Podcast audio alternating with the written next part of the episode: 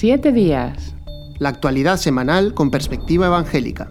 Hola, bienvenidos una semana más a este programa de actualidad de Areópago Protestante, que en esta ocasión contamos con Joel Foster, director de Evangelical Focus, y con Daniel Ofkan, director de Protestante Digital. Bienvenidos ambos. Hola, muy buenas. Aquí estamos Gracias, Pedro. de comentar. Bueno, y en este caso la actualidad no ha podido evitar contagiarse también del virus del COVID-19 o de la COVID-19 y porque tristemente pues no acaba de, extinguirse y no solo se extingue sino que cobra nueva fuerza como es el caso de India. Y ahí hay un reportaje que además en Evangélica la habéis contactado con líderes allí cristianos eh, y que nos informa muy de cerca de lo que está ocurriendo allí en aquel país enorme porque lo vemos en el mapa y parece que, que es un país y realmente es casi casi un continente. Sí, así es, Pedro. Eh, India es un país que, de hecho, en población está acercándose a China. Eh, mientras China se estanca, India es un país que crece en su población cada vez más, eh, 1.300 millones aproximadamente, y, ahí es el epicentro ahora mismo del coronavirus en el mundo. Eh, la situación es dramática, es eh, un caos muy grande, como seguramente muchos de los espectadores habrán visto en, en televisión y, en otros medios de comunicación. Eh, a fecha de martes se volvía a batir el récord de tanto de contagios eh, como de muertos, con más de 3.200 muertos en un solo día. Y la, la, expectativa es que va a ir a más, se va a ir, a ir multiplicando. Se han superado los, los 200.000 muertos en el país y 300.000 se va a llegar eh, a este ritmo pronto, en, en, quizá en dos semanas o así, convirtiéndose en una situación muy, muy complicada eh, los hospitales públicos están literalmente ahogados, dicen desde allí, en el sentido de que no hay medicinas, no hay oxígeno, no hay camas de UCI. Eh, los cuerpos eh, de, los muertos se acumulan en, las morgues. Las autoridades, el gobierno ha autorizado que se hagan cremaciones en, en, en, plazas, en calles, en sitios públicos. Hemos visto esas imágenes de esas hogueras, ¿no? De muchas personas, muchos cuerpos eh, pues siendo quemados de esta forma. Eh, y las capas más pobres de la sociedad, y conocemos un poco, ¿no? nos suena de India, las diferentes castas, pues la, las capas más pobres realmente están pues sin recursos y sin acceso a un mercado negro de, de, de, de oxígeno y de medicamentos en, las que, en el que se han disparado los precios, se han multiplicado por 10 eh, porque realmente el, el, propio sistema público no puede proveer de todo lo que se necesita. La, las causas de, esta situación eh, pues sorprenden porque a finales de marzo el gobierno de India decía que se estaba extinguiendo el coronavirus, que estaba controlado y que, y que estaban en la etapa final. Y lo que ha suced sucedido en las últimas tres, cuatro semanas, desde principios de abril, es que ha habido festivales religiosos eh, hindús, eh, eh, hinduistas de la región eh, tradicional de, del país, en los que se han aglomerado grandes multitudes de personas eh, además, ha habido elecciones eh, bueno, en, cinco estados eh, de, del país y, todo esto ha, hecho que se ha disparado los casos y además se añade esta nueva variante del, virus. Además, eh, aunque se dijera que se estaba controlando, realmente la forma de vida allí en India en, muchos lugares es de, hacinamiento, ¿no? Prácticamente, o sea que es, fácil entender la facilidad de, de contagio que puede tener el coronavirus en estas circunstancias. Las imágenes son dantescas realmente, ¿no? Porque mm. hay gente muriendo en la puerta de los hospitales, los cadáveres, en fin, es, es terrible. Eh, eh, has contactado, como decía antes, has contactado con líderes eh, cristianos allí, ¿no? ¿Qué es lo que ellos nos, nos transmiten? Sí, en, Protestante Digital, si lees el, el, reportaje, también en Evangelical Focus, eh, tenemos los, los, testimonios de, de dos pastores. Uno de ellos es el responsable de las iglesias que en España sería la denominación FIEIDE de iglesias independientes, de allí. Eh, Stephen David él ha enviado una carta que ha llegado a, España y a otros sitios y, él dice, pues explica la situación de las iglesias, él explica cómo ha enterrado y ha estado haciendo ceremonias por personas que han muerto las últimas semanas que él mismo había eh, encomendado al ministerio, ¿no? pastores, líderes de jóvenes, miembros de iglesias. Habla de que eh, hay eh, esposas, viudas, eh, huérfanos, hijos que están preguntándose cómo seguir adelante en esta situación, necesidad económica muy grande. y también habla de la necesidad de encontrar nuevos responsables para las iglesias que se van quedando sin, sin, sin líderes en, en, algunos casos. ¿no? Eh, es, una, es, una, carta muy, muy dura, muy emocional y en la que él pues, expresa un poco desde su corazón, dice que no les quedan ni, ni lágrimas para llorar y que realmente están eh, rotos por, por, dentro. Y después tenemos otra, una, un testimonio que nos ha enviado Fini Philip, él es de, eh, de la ciudad de Udiapur, en el noroeste, en el Rajasthan. Él es eh, director de un seminario bíblico pentecostal eh, y además forma parte del liderazgo de, una denominación pentecostal muy grande allí, sobre todo en zonas rurales. Y él nos explicaba algo muy parecido. Él nos decía, eh, decía, cito a lo que él decía, por lo menos 11 de nuestros líderes clave en iglesias de nuestra federación pentecostal han muerto, incluidos dos personas, eh, dos esposas de pastores, otros miembros de las iglesias. En su propia iglesia él explica cómo ha acompañado a una persona que estaba muy grave a buscar un hospital. Eh, después de esperar horas delante de un hospital, les dijeron finalmente que no había una cama. Fueron a otro que tampoco no había y en el tercer hospital donde pudieron acogerle a esta persona em, fue era demasiado tarde y a las, a las horas después murió. Em, es una situación pues dantesca, como decías, ¿no? que nos cuesta de imaginar aquí en Europa. Y, recuerdo cuando hablábamos aquí en Areópago Protestante, cuando empezaba el virus hace un año, ¿os acordáis que hablábamos de, de que China, Italia, Europa y decíamos, pero ¿qué pasará cuando, cuando llegue a otros continentes y el impacto que tendrá en zonas con muchas menos infraestructuras y mucha más pobreza? Y realmente es lo que estamos viendo ahora en India. La verdad es que te conmueve y a la vez es como que te deja inerme de, qué poder hacer, ¿no? O sea, por supuesto orar, pero incluso decir que mandar recursos, ¿no? No hay, no hay forma de, de solventar, ¿no? Una situación tan, tan enorme de, necesidad que se crea a todos los niveles, ¿no? humanitario, eh, eh, de recursos sanitarios, es, este, este, es tremendo, es tremendo. Hay, hay muchos, eh, habréis visto muchos países que están enviando ayuda humanitaria, ONGs también, pero también entiendo que, que, habrá ministerios y iglesias y quizá una forma es preguntar a la denominación a la que pertenezcamos cada uno de nosotros en España, ¿no? si tienen vínculos con denominaciones en, en India o con la Alianza Evangélica de India, que también sabemos que existe y, quizá canalizar por ahí. Eh, una de las cosas que ellos decían es que los cristianos ahí en el país lo que están haciendo es eh, pues lo que pueden, pero con los recursos económicos, por ejemplo, nos comentaba Fini Philip que están comprando cilindros de oxígeno para, para ofrecerlos a, familias que lo necesitan eh, y que no lo pueden pagar. algunas iglesias están abriendo bancos de alimentos eh, y después se está haciendo lógicamente apoyo espiritual a, las familias y también eh, pagar em, entierros dignos para, para, para, familias que no, que no lo pueden pagar, ¿no? por lo menos acompañarles en, ese duelo incluso cuando las personas ya han fallecido. Sí, recordar que todavía también en Latinoamérica hay, hay focos muy grandes, ¿no? De, justo ayer hablaba con un pastor argentino y decían que en esta nueva ola que está allí sacudiendo el país, que, también han muerto muchos pastores y incluso pastores jóvenes de un día para otro y ellos decían que les eh, pensaban que, va a ayudar la, vacuna que ya está empezando allí a, expandirse, pero en India me temo que allí van a tardar mucho más tiempo en poder disponer de la vacuna y, más todavía en aplicarla. Eh, disponen de la vacuna, de hecho India es uno de los países que produce más vacunas, lo que pasa que pues, eh, tienen compromisos de exportación, ¿no? de, que se producen ahí, pero después tienen que llegar a otros países. Eh, justo em, hace poco la, BBC informaba de que se ha abierto ahora la vacunación en India a todos los mayores de 18 años, antes era más escalonada como en España, ¿no? que por grupos y tal. Pero realmente la, vacunación en India solo ha llegado hasta el momento hasta el 1,5% de la población. O sea, queda muchísimo, la gran mayoría de personas que, no están vacunadas.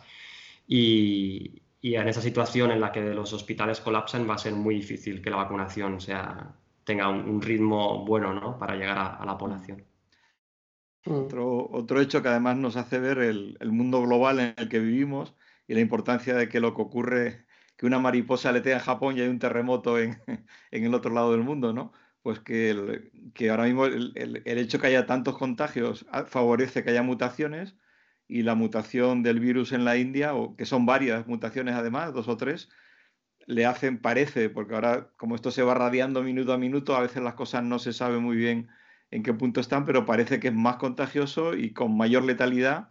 Y ya hay casos aquí en Europa, con lo cual lo que está pasando en India, que ahora mismo nos parece tan terrible pero tan lejano, pues se, ha acercado, creo que, hay un caso en Francia y otro en Alemania en estos momentos que yo tenga conocimiento, con lo cual puede... y además creo que hay seis en Portugal también, en ah, Portugal. eso han dicho en las noticias de este mediodía, sí, sí. Y que hay dudas de que la vacuna sea tan efectiva como en el caso, por ejemplo, de la variante inglesa, con lo cual estamos es una situación que ha desbordado todas las previsiones, la pandemia sin duda, ¿no? Y, bueno, y que abre también nuevas cuestiones incluso éticas, ¿no? En cuanto, y sociales, como es el tema del, pasaporte COVID, ¿no? De ese, o el pasaporte verde, de eso eh, ha empezado a, tener fuerza este debate en Dinamarca y esto también nos ha informado eh, Evangelical Focus y Protestante Digital. en qué situación está este este, este, conflicto con, el, pasaporte COVID? Pues sí, en Dinamarca se acaba de aprobar una especie de pasaporte COVID eh, que va a estar, eh, se va a ofrecer a la población hasta que a todos se les haya ofrecido una vacuna. Eh, esto se produce en uno de los países que menos efecto ha tenido, menos problemas ha tenido con el virus hasta ahora, digamos que es donde de los países europeos donde menos se ha extendido el virus y también donde eh, las restricciones han sido en ese sentido pues, más coordinadas y más leves, no ha tenido que tener restricciones tan fuertes, con lo cual la propuesta de esta, de esta medida eh, pues no ha, no ha, despertado demasiados problemas. Eh, de hecho, la mayoría de las personas se han mostrado a favor. al parecer, se trata de un certificado digital en una aplicación móvil que está vinculado al Sistema Nacional de Salud y confirma que la persona ha sido vacunada contra la COVID o que ha dado negativo en las últimas 72 horas o que se ha infectado en algún momento de los tres meses anteriores, por lo tanto ha producido anticuerpos. Eh, la primera ministra dice que eh, con esta medida pues, se pretende ayudar a que la economía se reactive eh, de forma que cada vez haya más personas que de alguna manera puedan ir haciendo una vida normal o una vida como la que antes decíamos normal y así poder acceder pues, a los diferentes establecimientos, diferentes eh, eh, espacios cerrados que son los que hasta ahora pues, están, más están estableciendo restricciones para lo que podríamos decir el uso, el uso normal de, de, todo lo que tiene que ver con la, con la vida social. Es un tema que ahora está en Dinamarca, pero también en Reino Unido y también en otros países, por lo tanto, estamos seguros de que va a traer bastante debate y bastante conversación en las próximas semanas. Si es correcto que las autoridades aprueben algún tipo de pasaporte, de, vacunación, eh, incluso para moverse dentro del, mismo país. Sí, esto, crea toda una serie de debates en torno a cómo se aplica sobre todo, ¿no? Porque pues, tiene la lógica de que es identificar a aquellas personas que tienen menos riesgo de contagiar a otros de, coronavirus y, de expandir la pandemia, eh, pero por otro lado tiene el, problema de que puede estigmatizar o crear, hablando de la India, pues dos castas diferentes, incluso a la hora de un empleo, ¿no? De, a quien coges o no coges, en función de si estás vacunado o no. Y, realmente eh, es una situación un poco límite, ¿no?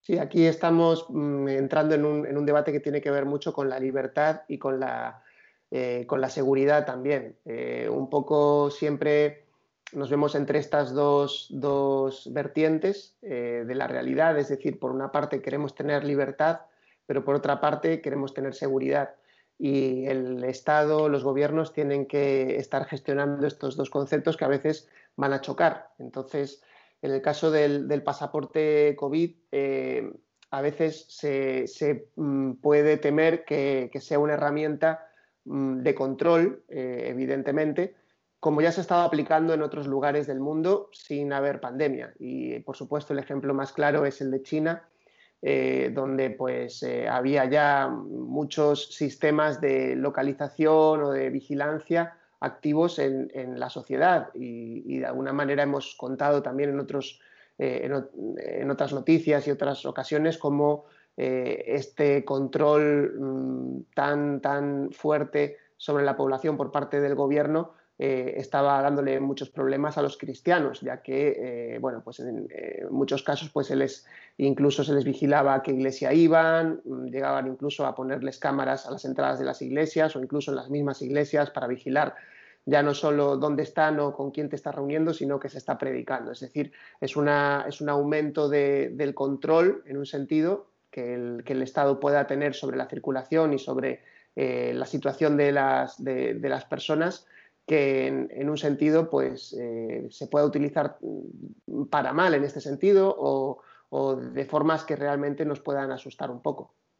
Yo, eh, por decir factores diferentes, ¿no? es complicado definirte un posicionamiento, un tema tan delicado, pero por ejemplo sí que a nivel médico hay, hay vacunas obligatorias que todos a nuestros hijos le hemos puesto, histeria, tetanotoferina, la polio, etcétera, y todos lo asumimos sin ningún problema. O sea que yo creo que, en el sentido de punto de vista sanitario hay, un principio de que ante una enfermedad potencialmente puede ser muy grave y muy contagiosa, el hecho de, vacunarte pues parece lógica. Lo que yo entiendo es que debe ser eh, en lo posible por la vía pedagógica más que por la vía de la imposición, ¿no?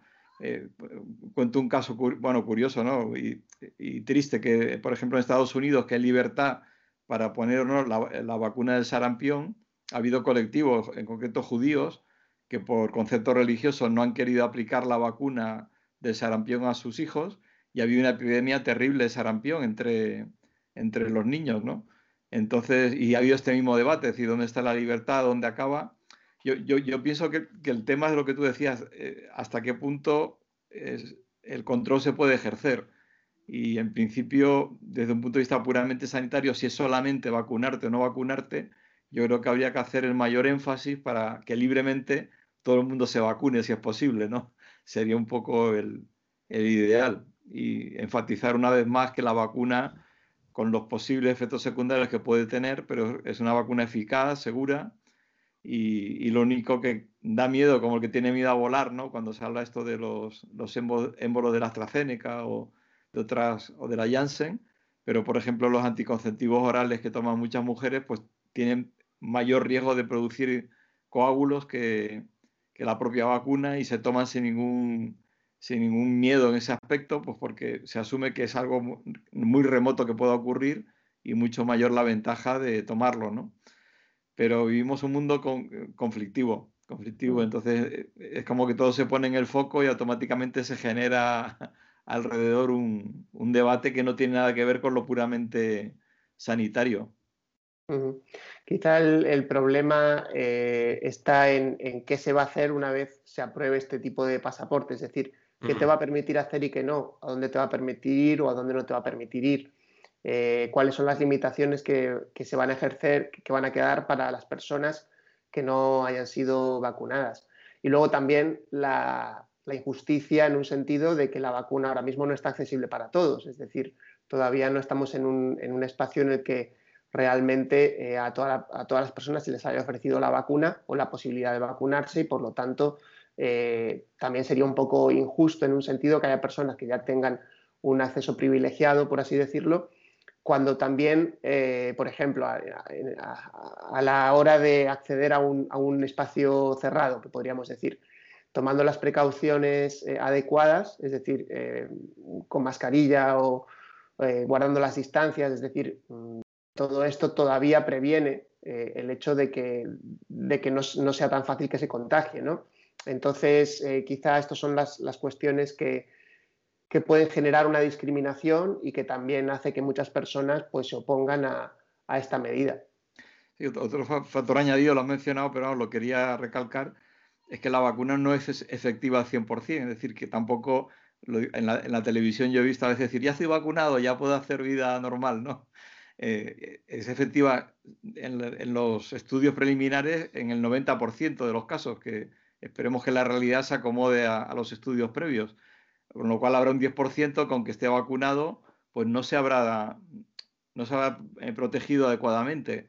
Entonces, a pesar de estar vacunado, tienes que tomar medidas porque puedes estar en ese 10%, ¿no? Y ya no solo por ti, sino por otros que puedas contagiar. Así que hasta que toda esta ola pase y se convierta en algo residual, estamos en una situación en la que vamos a tener que seguir tomando medidas de prevención, de distanciamiento social, mascarillas, posiblemente bastante tiempo.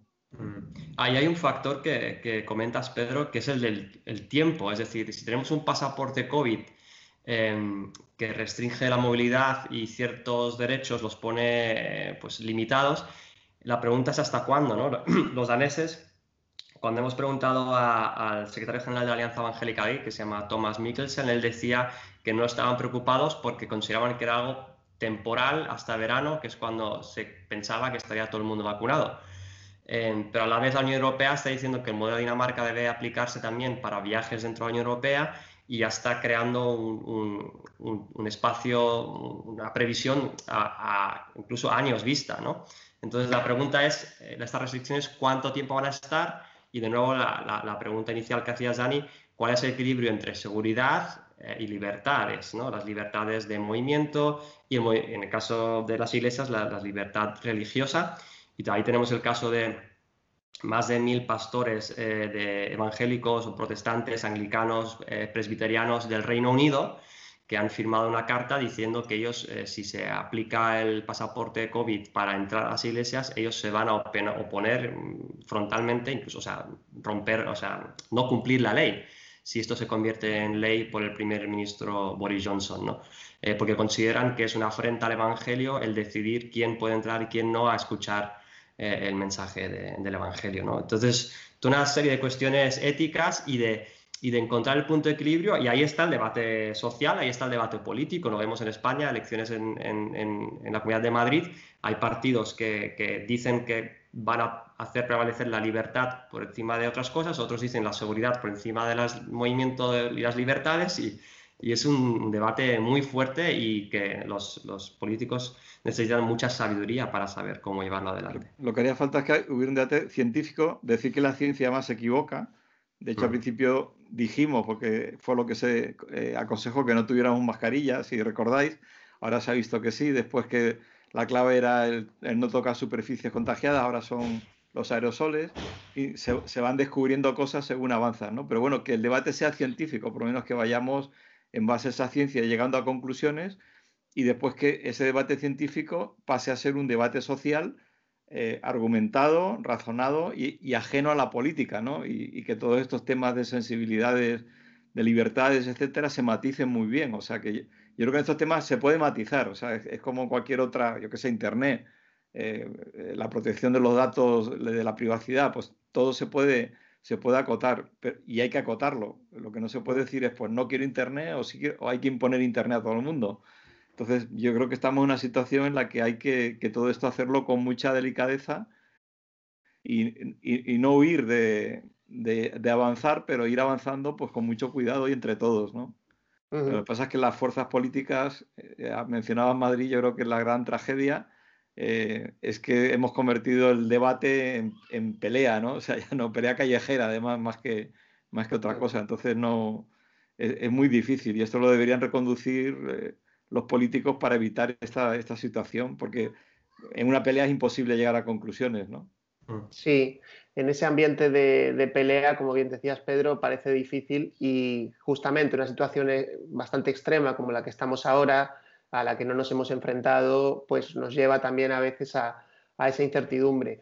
Eh, a mí quizá lo que más me, preocupa es, y por eso hablaba antes del ejemplo de China, eh, todas estas medidas de, poner, que, unen un poco la tecnología con, las posibilidades de, tener nuestros datos y que nuestros datos sean rastreados y también mm, en un sentido conocidos por parte de la, de, la Administración, del Estado.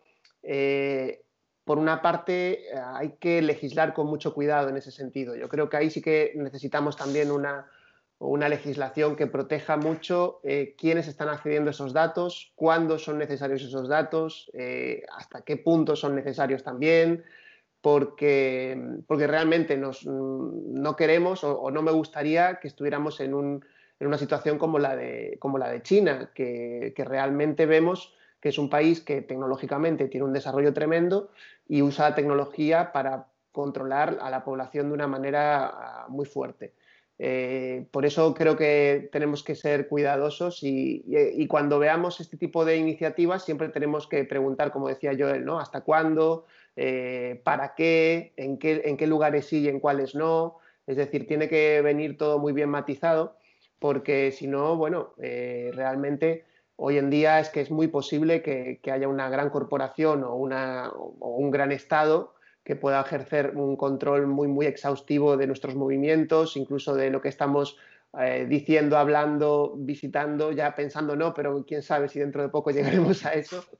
Así que, eh, claro, todo esto eh, siempre son posibilidades que se, que se, ofrecen y que bajo el, prisma de darnos más seguridad nos puede llevar a situaciones que, que sean peligrosa sobre todo para, aquellos que podamos estar en algún momento en la disidencia por algún motivo. Y por supuesto los cristianos en ese sentido hoy en día hay muchos temas en los que nos situaríamos en la disidencia. No, no en este especialmente, ¿no? en este de la salud. Y yo creo que eso es lo, que a veces hemos hecho mal o, que no deberíamos hacer. Es decir, por, oponernos a a que nos controlen, pues nos oponemos a todo y ya nos oponemos a las vacunas o nos oponemos a los médicos o nos oponemos a la ciencia. Pues, pues no, tenemos que ser capaces de matizar y, saber dirigir bien nuestros esfuerzos para, eh, para, estar en una sociedad que sea mejor y que, y que realmente nosotros podamos también contribuir a ello. Bueno, hemos hecho más casi preguntas que, respuestas, pero bueno, eso indica lo complejo. Quizás sería decir, control hace falta cierto control pero hay que explicar muy bien qué tipo de control, eh, qué tipo de garantías hay para que ese control esté supervisado a su vez y hasta qué punto, de qué forma, cuánto tiempo, de qué manera se, va a ejercer ese, control de la población, ¿no? O sea que, y que no se aproveche la situación de pandemia, como ha ocurrido a veces con leyes que se han sacado adelante sin debate social, para que la sociedad realmente eh, se encuentre algo cómoda, por lo menos dentro de ese, de ese control que se pueda necesitar ejercer, pero que no sea, no vaya más allá de lo indispensable y lo realmente útil. Pues nada, muchísimas gracias. a mí mismo me ha resultado muy interesante escucharos y las aportaciones y creo que, que, quedan dichas todas las cuestiones que hay que tener en cuenta y que ojalá que, que no solo en España, sino porque esto es un tema mundial, ¿no? que, que también da un poco de miedo, que al final todo el mundo se una para lo mismo, con lo cual ya no solo en tu país, sino allá donde vayas vas a estar bajo ese mismo control, lo cual lo hace más preocupante. Pues muchísimas gracias, Daniel Ofka, Joel Foster, también a todos ustedes que hasta aquí nos han acompañado. Eh, muchas gracias, les esperamos la próxima semana. Que Dios les bendiga, Pedro Tarquis.